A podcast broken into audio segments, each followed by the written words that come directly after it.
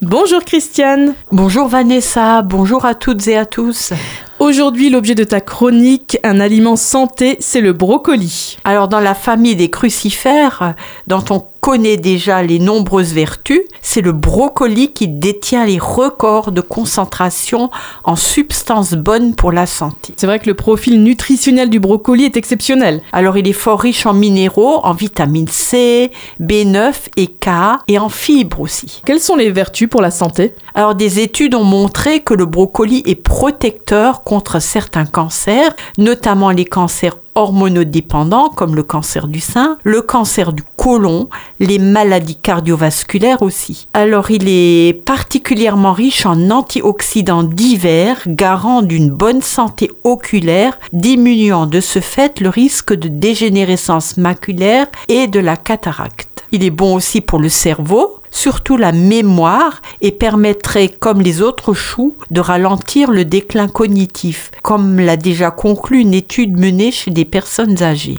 Alors, le brocoli a aussi des vertus détoxifiantes, dépolluantes, anti-inflammatoires et il inhiberait la prolifération de l'endométriose. Côté euh, cuisine, comment préserver au mieux les nombreuses vertus du brocoli? Alors idéalement, il faudrait le consommer cru.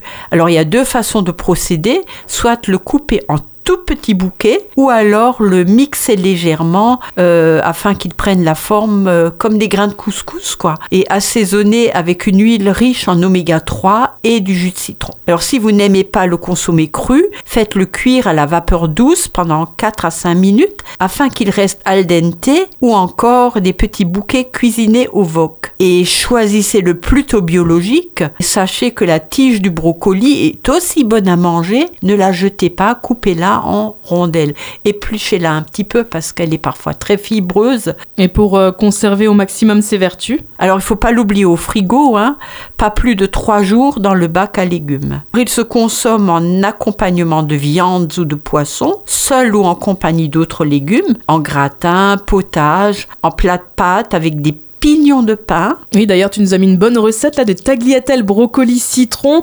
Donc, vous pourrez retrouver cette recette sur le podcast hein, de ta chronique. Oui, je vous laisse découvrir. Hein. J'en ai encore fait hier. Euh, c'est très bon. En purée mélangée avec des pommes de terre et bien sûr en crudité. Merci beaucoup, Christiane, pour ta chronique. Je rappelle que pour vous accompagner dans votre démarche de santé, Christiane Barbiche, naturopathe, vous reçoit sur rendez-vous au 06 36 00 92 81.